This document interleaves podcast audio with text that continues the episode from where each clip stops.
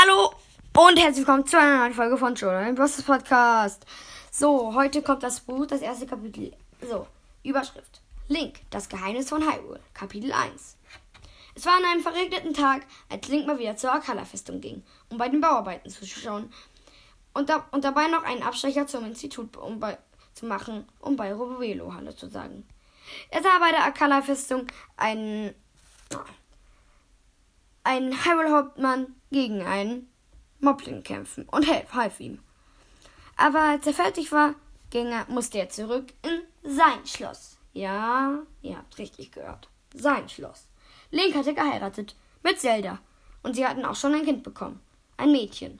Roama haben sie, hatten sie es genannt. Für die Erinnerung an Zeldas Vater. Aber jetzt musste Link erstmal zurück in sein Schloss. In sein Schloss, genau. Und ich sag euch, das wird nicht einfach werden. Nämlich Blutmond. So, das war das erste Kapitel. Ciao, ciao.